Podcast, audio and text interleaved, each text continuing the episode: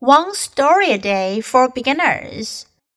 Book 3, Number 1. First Hospital Visit. Baby Ethan is sick.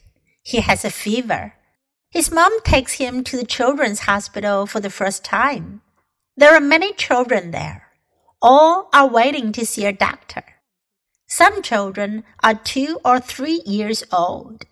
Some are even younger. One baby is just a few weeks old. Her dad is carrying her in a basket. She is crying. But Ethan is not crying. He is playing with the toys in the waiting room.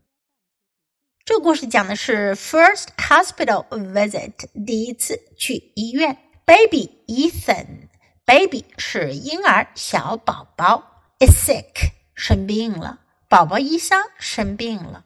He has a fever，他发烧了，fever。His mom takes him to the children's hospital for the first time. 他妈妈第一次带他去了儿童医院 （Children's Hospital）。There are many children there. 那儿有很多孩子。All are waiting to see a doctor. 他们都等着看医生呢。 Some children are two or three years old.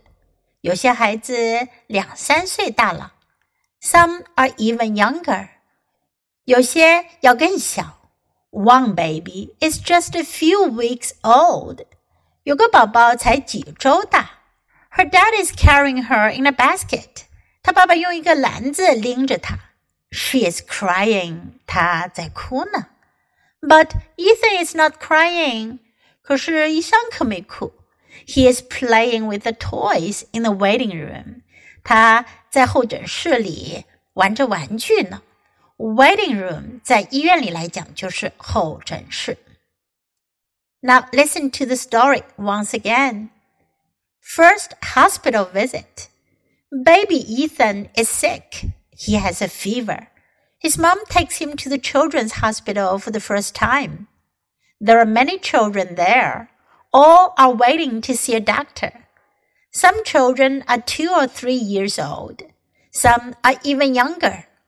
One baby is just a few weeks old. Her dad is carrying her in a basket.